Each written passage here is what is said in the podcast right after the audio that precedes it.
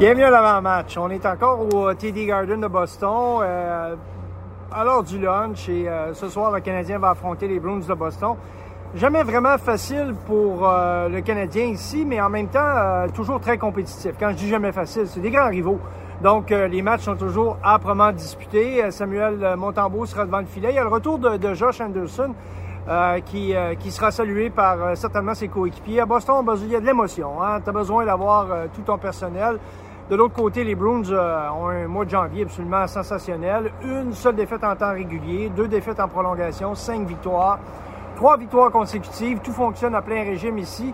Et euh, le jumelage de Charlie Coyle au centre du premier trio a comme un peu revampé le premier trio, leur a donné une petite, euh, une petite coche de plus, contrairement à Pavel Zaka qui était là et qui a manqué un match, l'a remplacé, puis ben, le jeune homme a perdu sa place. Il est sur le deuxième trio.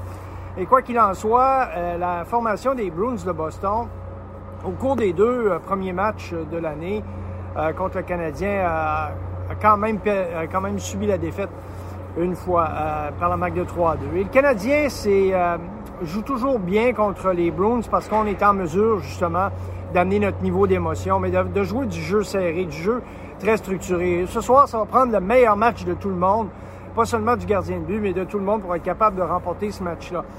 Euh, rester loin du banc de pénalité ne serait pas une mauvaise, idée puisque les Bruins euh, sont cinquièmes dans la Ligue nationale, mais leur première unité est absolument dévastatrice. Ils ont marqué 37 buts depuis le début de cette saison en avantage numérique et 27 d'entre eux par le premier trio. Donc, bien sûr, McAvoy, bien sûr, Pasternak qui est en tête de liste et euh, Marchand sont les joueurs à surveiller ce soir sans l'ombre d'un doute.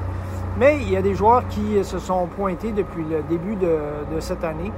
Le jeune Frederick qui euh, a deux buts de cette année contre le Canadien, tout comme Zaka qui en a deux également. Donc, euh, ces bonhommes-là jouent sur euh, respectivement deuxième, troisième trio. Donc, euh, il y a une belle profondeur offensive du côté des, euh, des et c'est probablement ce qui va rendre la tâche assez difficile aux Canadiens. Et euh, on a bien hâte que le match commence. À ce soir. Bon match.